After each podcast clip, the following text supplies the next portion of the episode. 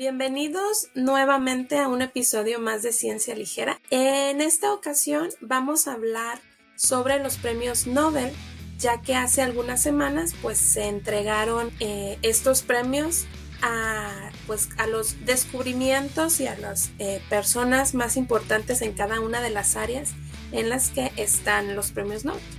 Bueno, antes de iniciar hablando específicamente sobre uno de estos premios que vamos nosotros a hablar, eh, les voy a contar un poquito de la historia de los premios Nobel.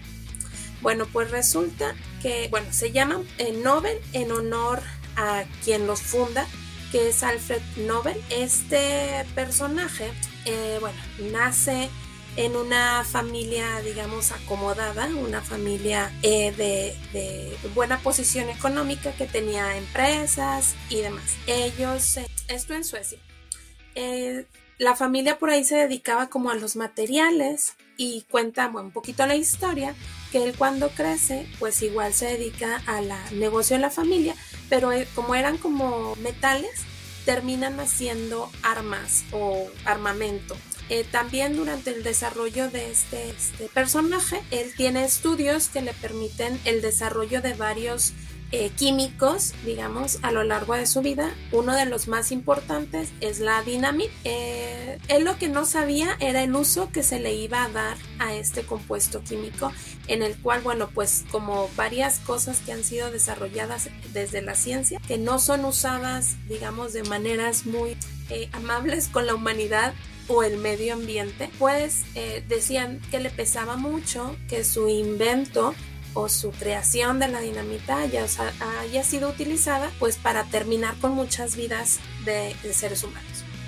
Eh, pero bueno, el punto es que hasta, este momento no se habían generado ningún, premio, sino que cuenta la historia que un día lee en el periódico el obituario de él, pero que se habían equivocado porque en realidad el que había muerto había sido su hermano, uno de sus hermanos, pero en el periódico venía el obituario con título de El merecedor de la muerte murió o algo así. Entonces él se sintió muy mal de la imagen que tenían toda la, o sea, toda la población de él eh, y entonces pues dijo, no, pues tengo que hacer algo para que redimirme de todo el mal que he causado con mis eh, experimentos, con mis inventos. Y entonces en su testamento él deja este escrito que se implementen unos premios que en teoría pues se le den a los descubrimientos que puedan ayudar a la humanidad. Entonces, eh, esto sucede ocho años más o menos después y la primera vez que son entregados los premios Nobel es el 1901 y se entregan en cinco ramas o cinco eh, disciplinas que son la física, química, eh, medicina o fisiología, literatura y la paz. Em, muchos por ahí se preguntan por qué a las matemáticas no les este, dan o no les dieron su propio premio Nobel. Y bueno, por ahí un dato curioso que, que se cree que fue por un este, desamor, que no le dio premio Nobel a matemáticas por algún este, eh, corazón roto que tuvo ahí en, el, en su ah. vida. Pero bueno, este, este es como en general la historia de los premios Nobel y en esta ocasión nosotros vamos a platicar sobre el premio eh, Nobel de Medicina que fue otorgado, eh, les digo, hace unas semanas a la doctora Kathleen Carico y al doctor Drew Weissman. Esto por sus eh, aportaciones sobre los mecanismos en las moléculas la modificación de las moléculas de RNA mensajero que dieron como resultado la eh, producción de las vacunas que ayudaron en la pandemia de COVID y que, bueno, pues salvaron muchísimas vidas este, a partir de su, de su creación. ¿Cómo ven? ¿Cómo ven este, ustedes la historia? Y bueno, pues ¿Qué leyeron ustedes de, de, estos descubrimientos tan importantes y que ayudaron a, pues, a toda la humanidad? Pues fíjate, está interesante la, la historia del premio Nobel. No, no, hubiera pensado que por un desamor no, no se tengan eh, las matemáticas en, el premio Nobel. Pues también me pregunto, ¿y dónde quedó el de biología? ¿O entra ahí en, en, medicina? de medicina y fisiología. ¿O también hay otro desamor por ahí?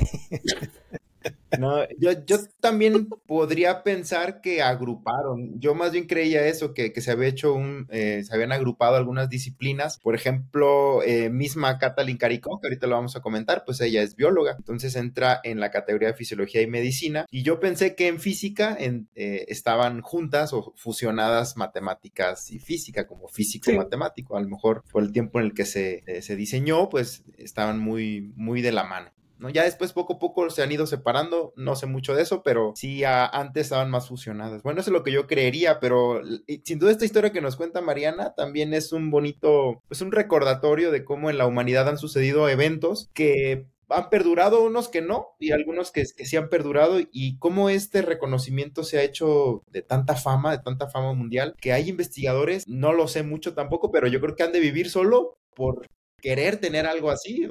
Hay unos que quieren publicar en Lancet, Science, Nature, hay otros que quieren ganar premios, que quieren reconocimientos y a lo mejor hay quienes quieren un Nobel. A lo mejor no es el caso de, estos investigadores que vamos a hablar ahora. ¿Tú qué impresión nos das, Marcela? No, este, pues sí, no que... Em, qué bueno que a alguien se le ocurrió, por las razones que fueran, qué bueno que a alguien se le ocurrió este, poner este incentivo de, premios, ¿no? Para que los científicos tengan una razón más para perseguir sus, sus objetivos, ¿no? En la ciencia. No nada más descubrir cómo funciona nuestro mundo por pura curiosidad, pero también por ayudar a la especie humana. Yo creo que eso es, y yo creo que muchos de los científicos en el mundo, pues el sueño guajiro de todos nosotros es, sí, algún día voy a ganar el premio Nobel, que está bastante complicado, pero bueno.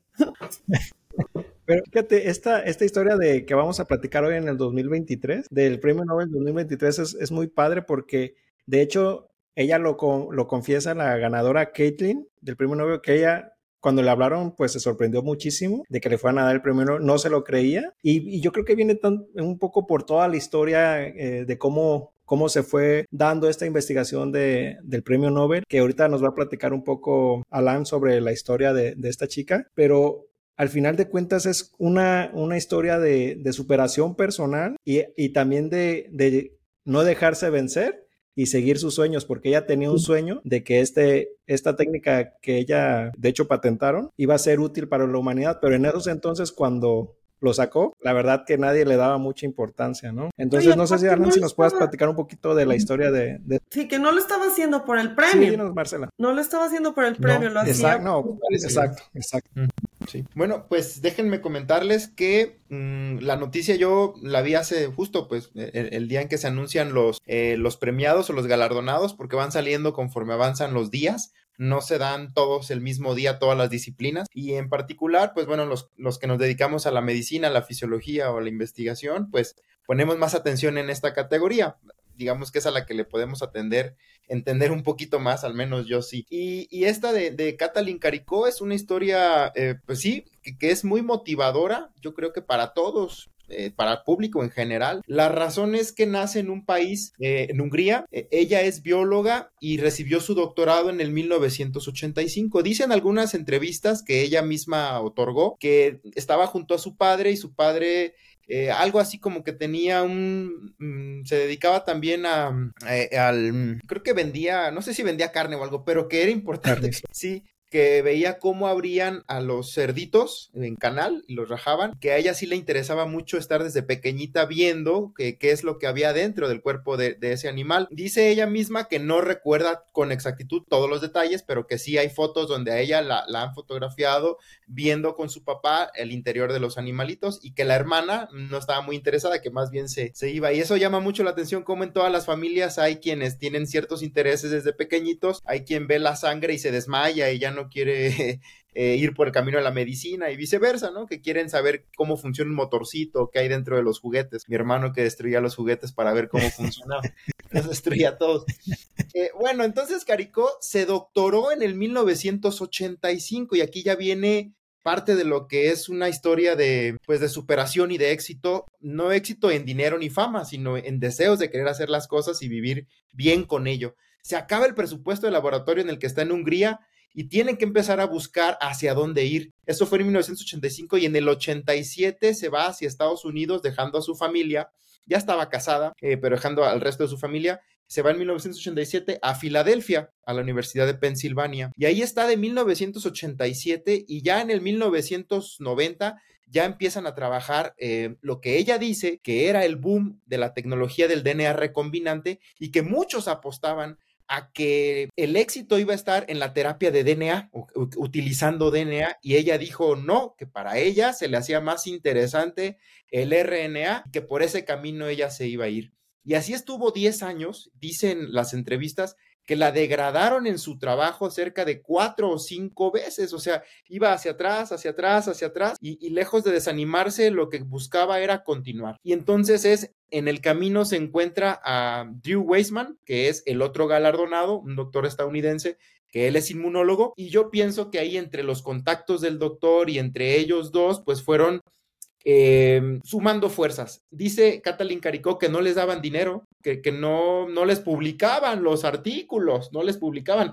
Ahorita les voy a decir cuántas citas tiene el artículo original del 2005 que ellos dos publicaron. Bueno, no les publicaban nada y junto con la ayuda del doctor Drew Weissman empiezan a reunir fondos y empiezan a trabajar. Entonces, esta es la historia con respecto a una superación de cómo casi 10 años en un mismo laboratorio y no le daban patrocinios para lo que ella era, eh, que quería defender esa idea del RNA mensajero eh, y no recibía mucho apoyo. Ya con el doctor, esto nos enseña también de que hay que sumar fuerzas, nadie puede solo. Eh, hay que ir juntos con ideas similares y, pues ir buscando la ayuda, eh, el apoyo para poder lograr las metas. Eh, podría seguir, puedo, seguir diciendo qué fue lo que hicieron, pero también me gustaría escucharlos. Nos quedamos aquí donde ya se, se, se reúne con Drew Weissman, empiezan a trabajar en ese laboratorio ahí en Estados Unidos, empiezan a conseguir fondos y siguen con su idea. La idea general era usar RNA mensajero sin causar respuesta inmunoalérgica en quien recibiera la sustancia. Es decir, que al momento de introducir el RNA mensajero al cuerpo, no se generara una reacción inflamatoria que dañara a la persona que recibía esa, esa terapia. y esa fue la base, esa fue la base de la modificación del RNA, ¿no? Poder modificarlo para evitar que generara una reacción inmunoalérgica. Sí, de hecho, eso era lo que esperaban, ¿no? O sea, no, digo, perdón, eso era lo que eso fue lo que descubrieron, el hallazgo que descubrieron y, el problema que descubrieron y que tuvieron que resolver después fue lo que dice Alan, de que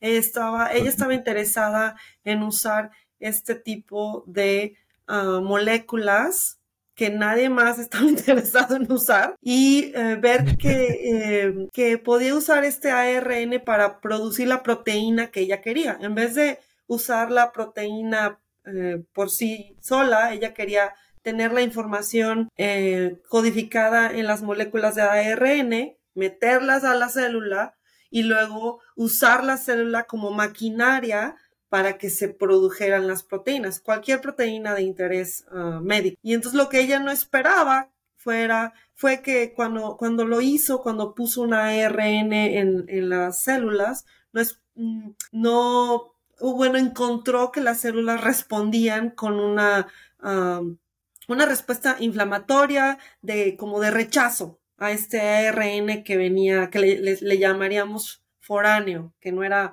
parte de la célula. Entonces, ese fue el problema que ella encontró y lo, lo impresionante, lo, lo más importante fue cómo, cómo siguió estudiando este, a qué se debía este, este efecto de, que la célula reaccionaba en contra del ARN que ella le metía. Y entonces ah, su, su más importante descubrimiento fue que qué fue lo que el ARN, cómo tenía que estar el ARN químicamente para que la célula no lo ah, rechazara. Este, déjame retomar un poquito porque este, al menos yo estoy viendo un poquito cortado el, el audio, no sé si soy el único, pero déjame retomar un poquito y y ya luego le seguimos. Eh, bueno, lo que es, era la tecnología que ellos estaban proponiendo es, como lo comentaron, es usar el RNA como vacunas, ¿no? El RNA mensajero tiene la información para producir proteína. Lo que comúnmente se hace con las vacunas es nosotros le metemos, nos meten a nosotros proteínas o nos meten los bichos atenuados, ¿no? Todo es, todo mundo conocemos. La idea de, de ellos era no meternos proteínas ni bichos atenuados, sino más bien meternos la información genética para que cuando esa información genética entrara en el cuerpo, nuestro cuerpo produjera las proteínas. Y para meter esa información, la forma en que se podía meter era a través del RNA, que en el RNA es donde se almacena, este, donde se copia esta información para que después se produzca a proteínas. Y lo que encontraban ellos en modelos animales es que cuando uno mete un RNA sintético, lo que sucede es que genera, les generaba una, una reacción inmune em, severa a, los animales. Entonces, cuando ellos iban y proponían esta, decían, sí está interesante la idea, pero genera este problema de, inmunidad severa. Entonces, ahí entra lo que comenta Marcela sobre el estudio de, de, estos de estos señores que lo que andaba, lo que buscaban, bueno, en realidad lo que hicieron fue probar diferentes RNAs, extrajeron RNA de, la célula, de diferentes tipos de RNA, y los metían a la célula y lo que ven es que unos RNA sí producían la reacción inmune, pero por ejemplo el de transferencia, el RNA de transferencia, es que es un tipo de RNA, no producía esa reacción inmune y entonces se preguntaban por qué unos sí y otros no. Y lo que vieron es que un RNA, que es el de transferencia en este caso, tenía unas cosas que se llaman nucleótidos que eran modificados. No son los canónicos que encontró Watson y Crick en el 53, que es adenina, guanina, citosina y uracilo, sino que eran unos similares a ellos, pero que tenían modificaciones. Y lo que vieron es que cuando tenían esas modificaciones naturales, el, el sistema inmune no reconocía el, el, el RNA. Y otra cosa interesante es que cuando metían el sintético así con las bases comunes, también se producía menos proteína. Y yo creo que porque también el sistema inmune degradaba todo este RNA mensajero. Pero cuando ya cambian a este, bueno, ellos ven que no, este, que no ataca este, el RNA a los que tienen estas modificaciones. Entonces, ahora se, ellos ven que también hay una producción alta de proteínas, ¿no? Y eso fue como la base para las, las nuevas vacunas de RNA, de RNA mensajero. Este, Marce, Mariana, ¿querías decir algo? Nada más, eh, bueno, que estamos hablando de vacunas. No sé si alguno de ustedes sepa o nos quiera eh, compartir cuál es la ventaja de estas vacunas de RNA a diferencia de todas las vacunas que se han hecho, digamos, a, lo largo de la historia y que, bueno, hemos visto que son efectivas contra lo que se busca proteger. O sea, cuál es, em, digamos, en cuanto a su eh, beneficio inmunológico, bueno, pues, quizá el mm. beneficio de producción. Ah, bueno, yo te puedo responder así de lo que yo veo por, por acá afuera. Yo lo veo más como en el beneficio de la producción, ¿no? Cuando haces una vacuna de, de bichos atenuados, tienes que preparar todo el bicho, extraerlo y este, matarlo, medio matarlo, calentarlo y ya luego producirlo en masa para poderlo inyectar. Y con las proteínas también tienes que pues, producir proteínas recombinantes, este, es toda una maquinaria, pero en el caso del RNA nada más es sintetizar la molécula de, de RNA y si por ejemplo hay un cambio como lo estamos viendo ahora o lo vimos con el COVID, ya no sé si ya pasó o todavía no pasó, que hay diferentes variantes. Es muy fácil en realidad sintetizar una nueva molécula de RNA. Si tú sabes los cambios que requieres, le metes esos cambios y sintetizas otra vez. Es en realidad muy fácil y muy rápido hacer eso. Yo creo que por ahí va este el hecho de hacerlo por el por el RNA. Yo también, considero ahí que una de las um, ventajas también observaron que en la, respuesta um, a ver, Marcela y luego Alan, por favor. Eh, que también, que la respuesta también es ah, mayor. O sea, hay experimentos de Weisman que observan que la respuesta de, de las ah, vacunas de ARN generan una respuesta inmune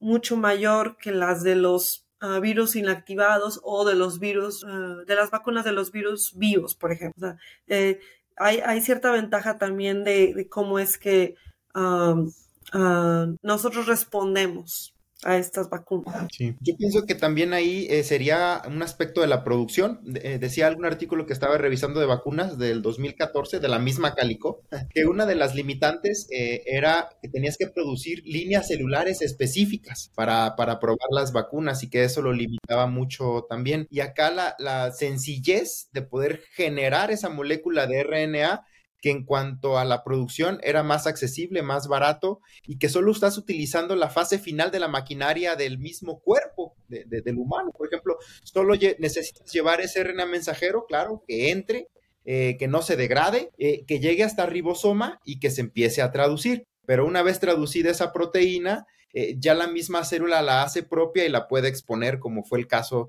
en SARS-CoV-2. Por ejemplo, regresando un poquito en AstraZeneca, que, que era también vacuna de DNA recombinante, pues ahí llevabas el DNA y luego tenías que generar el RNA mensajero y después del RNA mensajero la proteína. Es decir, también acortas o acortabas pasos de acuerdo a lo que decían ellos en ese artículo de revisión 2014 de las vacunas. Y, es verdad esto que se comenta, eh, de hecho las vacunas de DNA recombinante eh, incrementaban eh, a través de unos componentes que se llaman Toll-like receptors, TLR9, que son de los linfocitos, generando inflamación. Y los de RNA lo hacían en Toll-like receptors 3 incrementaban la producción de una proteína que se llama interferón. Entonces, ese fue el motivo por el cual, como nos decía Marcela, eh, pues trataron, y, nos decía Jair también, que como diferentes RNAs eh, tenían menos reacción. Y el mismo tRNA, el de transferencia, dentro de su conformación, recordamos que es como una T invertida, ese tRNA, tiene pseudouridina. Y yo creo que de allí, eh, ya ahí sí yo, pues puro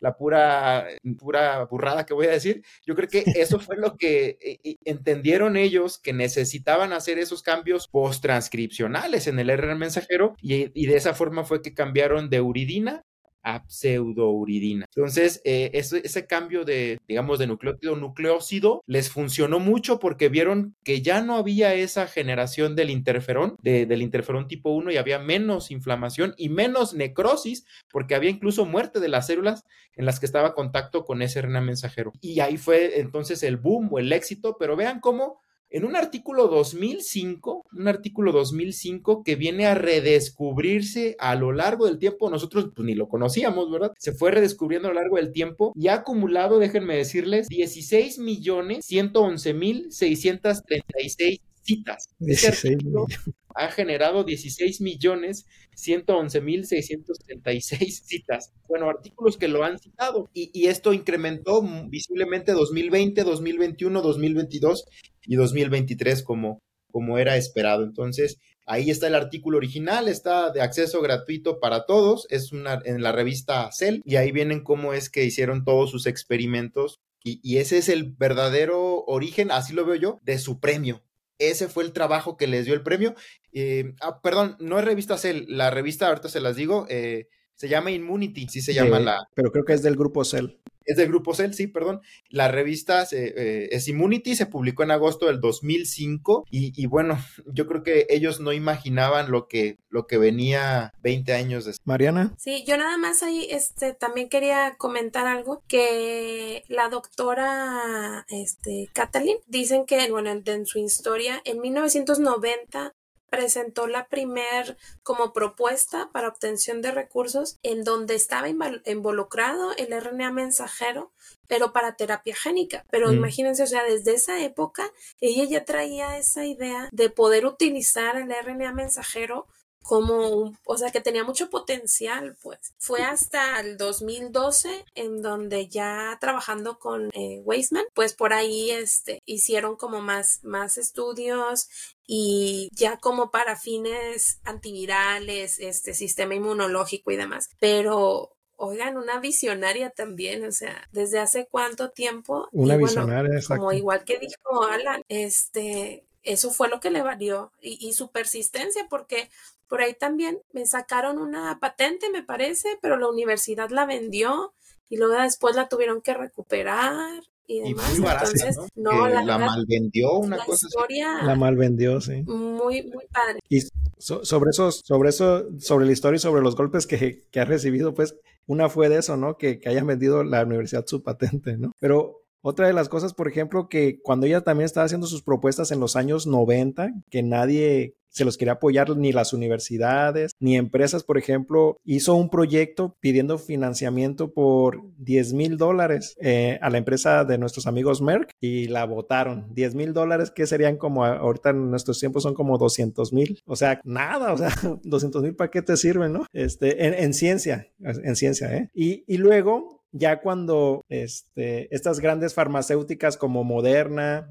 y NBiontech eh, compran la patente de, porque ya la volvieron a comprar la patente, esta, el Moderna, y ahora sí el gobierno los financia a ellos como cerca de 200, no sé cuántos millones de dólares, ¿no? O sea, un dineral. Lo que sí, este, algo padre fue que la empresa alemana con la que se juntó Moderna para hacer la vacuna, que es NBiontech. yo creo que en, un, en una suerte de reconocer el trabajo de, de Katalin, la nombra este, subdirectora de la empresa, algo así, un cargo muy importante en la empresa, ¿no? Y yo lo veo como un modo de reconocimiento de, todo el trabajo que, hizo. Y, y, sí, o sea, resaltar que en realidad su, su investigación fue muy importante porque sin esa investigación que ellos hicieron, las vacunas no serían posibles por el hecho de que aunque se pudieran hacer, iban a generar una reacción inmune.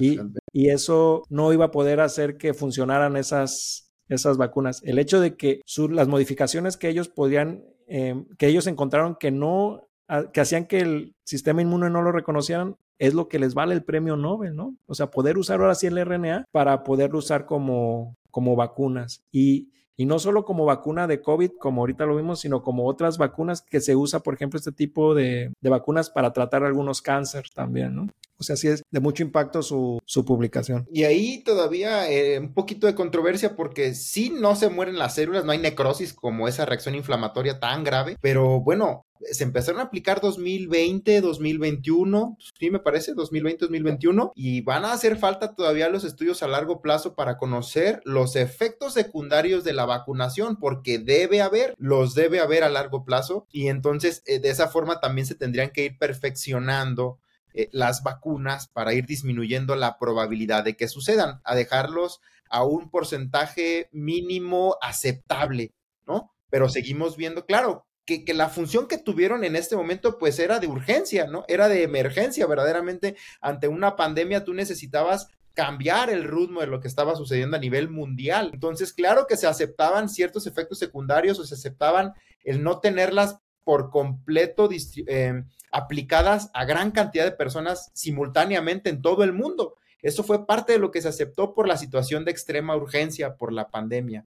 Pero ahora ya siendo más fríos, pues hay que ir viendo poco a poco y a largo plazo cuáles son esos efectos secundarios potenciales que sí se pueden ir eh, disminuyendo, ¿no? Por ejemplo, si hay reconocidos para algunas vacunas la miocarditis o, una, inflamación del corazón más relacionada a, Pfizer, eh, Pfizer eh, BioNTech, em, entre otros, trastornos menstruales y demás, pero que en ese momento eran posiblemente aceptados por la gravedad que se estaba viviendo. No era una vacuna para una, para una gripe catarro común, ¿no? E, era algo que estaba costando muchas vidas. Pero bueno, ahora viene la otra cara que es para enfermedades infecciosas, en este caso enfermedades oncológicas y otras más que vienen en el futuro. Ya por ahí están probando VIH también con esa tecnología y otras enfermedades que yo pienso que estamos ahorita hablándolo, pero en 10 años, 15 años, esto va a ser todavía mucho más mm, accesible. Mira, déjame decir algo ahí. Ahora, las reacciones secundarias serían per se por la proteína que produce la vacuna o porque son vacunas de RNA. En este caso, como nos lo mencionaste, de esto de miocarditis que se ha visto, es en realidad por, por la vacuna, por, perdón, por la proteína que produce el RNA, ¿no?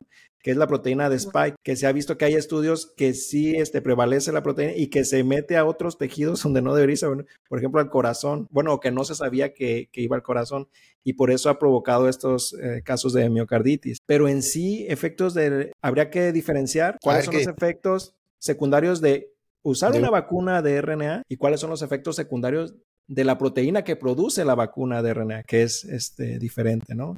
Yo hasta ahorita no he leído algo sobre efectos secundarios de las vacunas de RNA, que al inicio sería la inflamación este, que se producía, pero con este trabajo esa parte ya se redujo muchísimo, ¿no? Habría que ver trabajos en el futuro, cuáles serían esas reacciones secundarias, pero de las vacunas de RNA, más que nada, más que de la proteína que produce, ¿no? Sí, y bueno, también en algunos, perdón, ya me metí, era de las partículas que están envolviendo al RNA mensajero, esas nanopartículas eh, o partículas de lípidos también que eran o que son inmunoalérgicas. Entonces es ir pero sí, completamente de acuerdo, distinguir los riesgos del uso del RNA mensajero, que hasta ahorita no se ha comprobado ninguno en absoluto, eh, al menos que se haya publicado o dicho que hayamos conocido, pero sí tienen que ver, por ejemplo, las partículas que lo, que lo acarrean, pues, que, que, lo, que lo llevan hasta el lugar donde se necesita, y la proteína que se está sintetizando a través de ese RNA mensajero. Eso es real.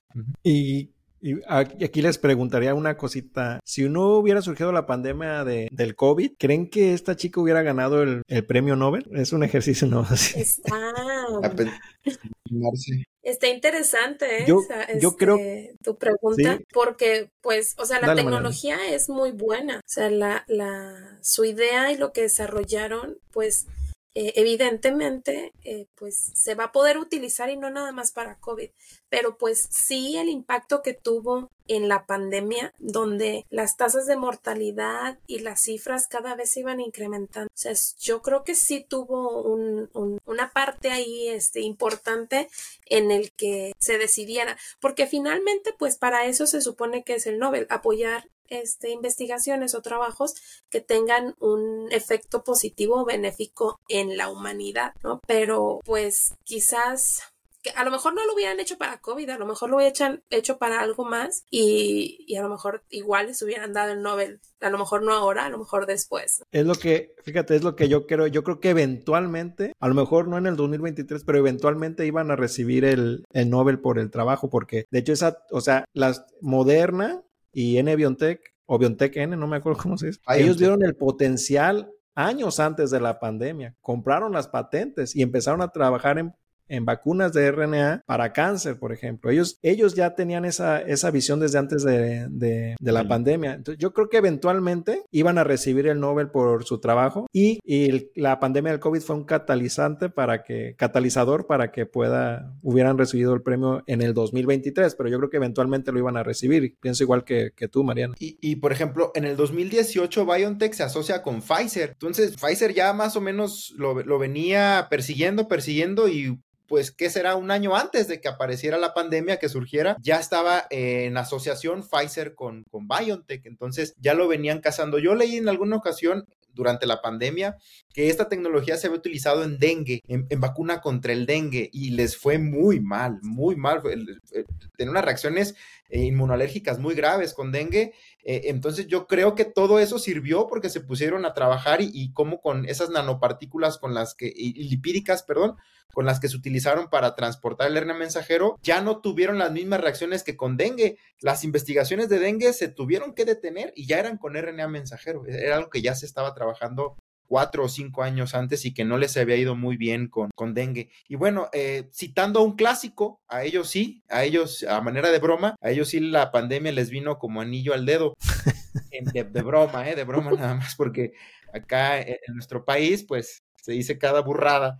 Eh, y pues, bueno, para ellos sí. Eh, yo lo que creo también es que híjole, mm, posiblemente sí lo hubieran ganado también más adelante. Sí fue eh, lo que se necesitaba, digamos que se dieron todos los, los ingredientes perfectos, la tormenta perfecta para que este fuera el, el, detonante de su premio, porque todas las que se salvaron no se pueden haber hecho con otra estrategia. Mariana, ¿quieres decir algo? Yo nada más Em, para todas estas personas que en algún punto dijeron, ay, pero pues qué rápido desarrollaron las vacunas para COVID, seguro ya las tenían por ahí, este, eh, en esta toda idea conspiranoica. Pues es que en realidad ya la tecnología ya se venía desarrollando desde mucho tiempo antes, como lo están mencionando ustedes. Sea, y se había estado intentando perfeccionar justo para evitar estas reacciones y que fuera inmunológicamente pues benéfica y, obtener pues los resultados que ya sabemos que,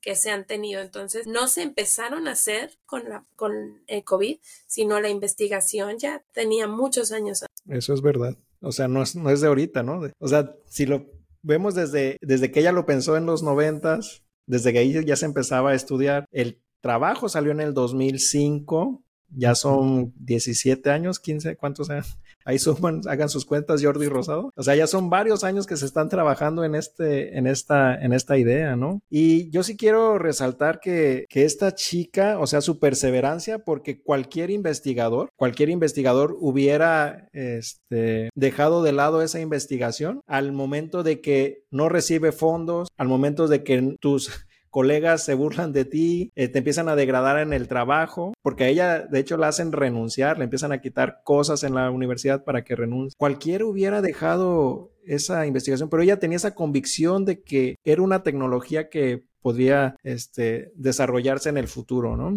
Y hay que seguir siempre nuestros sueños, ahora sí como se dice, que es digna de una película. También una cosa que me gustaría dejar de eh, eh, aquí en el tintero no dejar en el tintero sería que ella es madre de una chica que es dos veces campeona olímpica, ¿no? Su hija es campeona olímpica en dos años, en dos olimpiadas, en, en Beijing y en Londres. Su hija es de remo y ganó la medalla de oro en, en, esas dos competiciones. O sea, habla de una familia este, luchadora y que ha salido adelante por, por como venía. O sea, también hablaba de que esta persona eran pobres y que no tenían ni servicios de agua o de luz eléctrica, ¿no? Y como ahora premio Nobel y su hija campeona olímpica, ¿no? Es, es una historia digna de, de, película ahí para los de Hollywood, ahí se las dejo, ¿no? Ciencia Ligera recomienda la película. Ciencia Ligera recomienda que hagan esa película.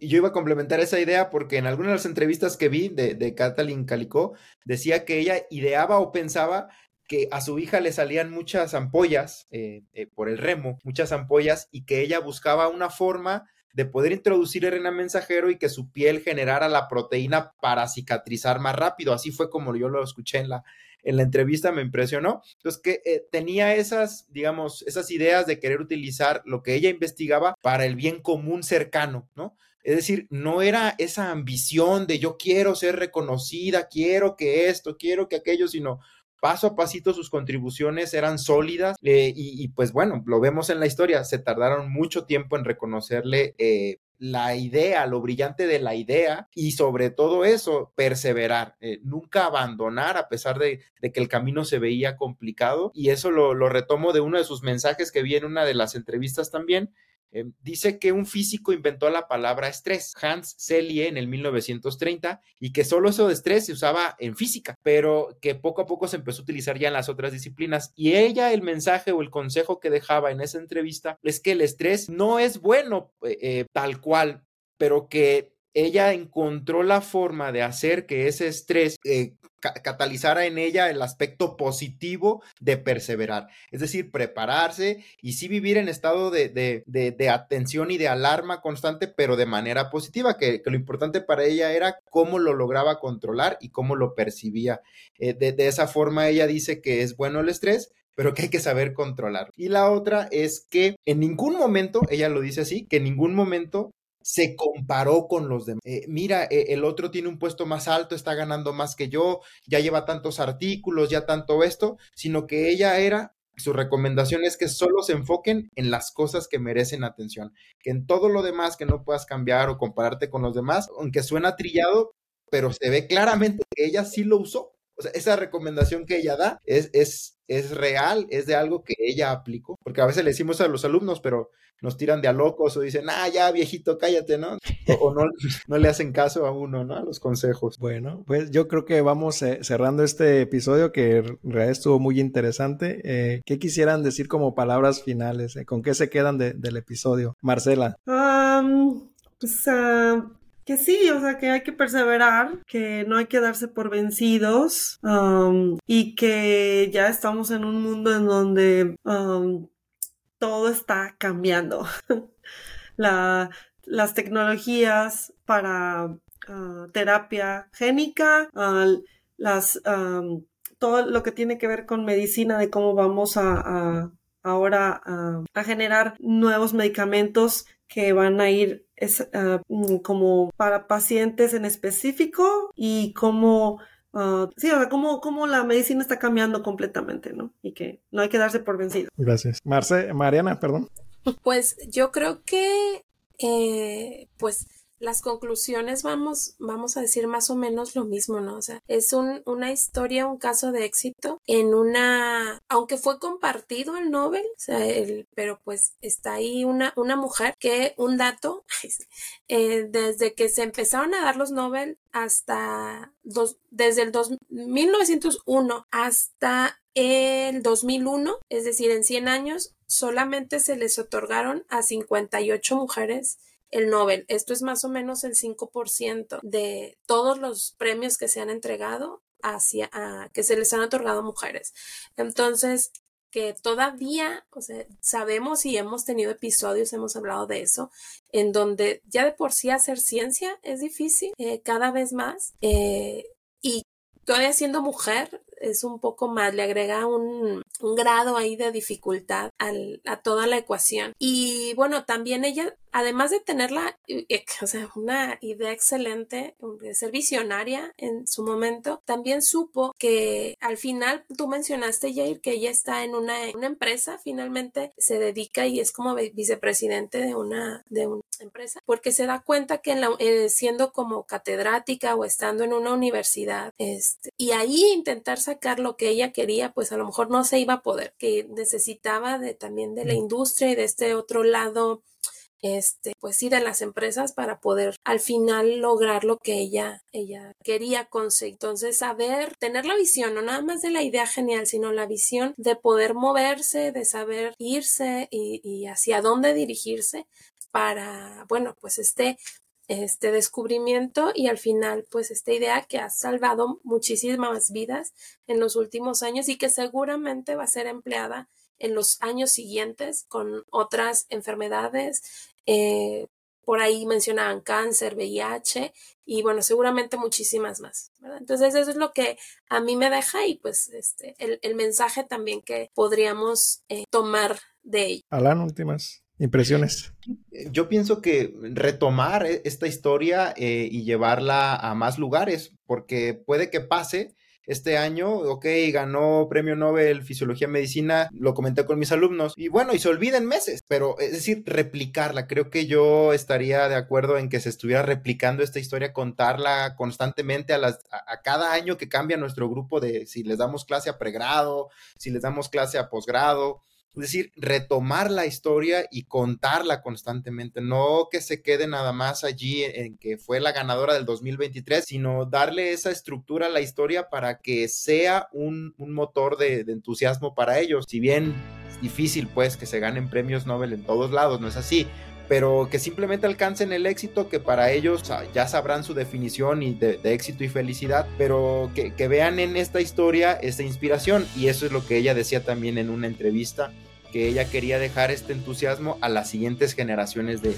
investigadores. Y yo creo que a nosotros como divulgadores o eh, que queremos hacer divulgación, aunque sea así en un podcast, pues es comentarlo con nuestros alumnos, que, que esta historia se recuerde cada, ah, mira, en el Premio Nobel 2023 pasó esto, esto, esto, porque así como esta historia, yo pienso que que, simultáneamente en paralelo se están llevando o, se están viviendo muchas más. ¿Cuántas de esas son otras Catalin Caricó? Pues yo creería que muchas más, pero no han sido apoyadas tampoco o quizá hayan perdido la esperanza como en algún momento ella lo pudo haber hecho y nunca lo hizo. ¿no? Eso, eso lo dejaría. Vamos, este, Ciencia Ligera, a ser productores, vamos a ser productores de cine apoyar esta película. Eh, y pienso igual que, que, ustedes, creo que es algo que se debe de, replicar. Y también me quedo con, con esta idea de, de creérsela y de, y de, seguir los sueños, porque también, por ejemplo, su mamá a ella le decía, cuando iban a dar las, las premaciones de los nuevos, mira, ya van a hacer los Nobel, a lo mejor te la ganas esta. Y ella se reía, pues, ah, mamá, eso es complicado, que mira, ni siquiera tengo. Eh, pero y su mamá le decía, pero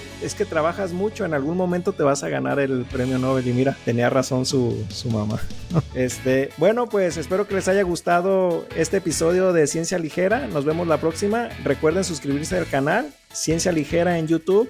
Nos encuentran en Spotify, en Amazon Music, en todos sus, en cualquier parte donde escuchen podcast, ahí nos, nos encuentran a nosotros, menos en Apple. Y este, síganos en, en X, ahora X, eh, arroba ciencia-ligera, en Facebook, Ciencia Ligera, y no me, en TikTok, que nunca metemos videos. Este, pero bueno, esperemos que les haya gustado y nos vemos la próxima. Hasta luego.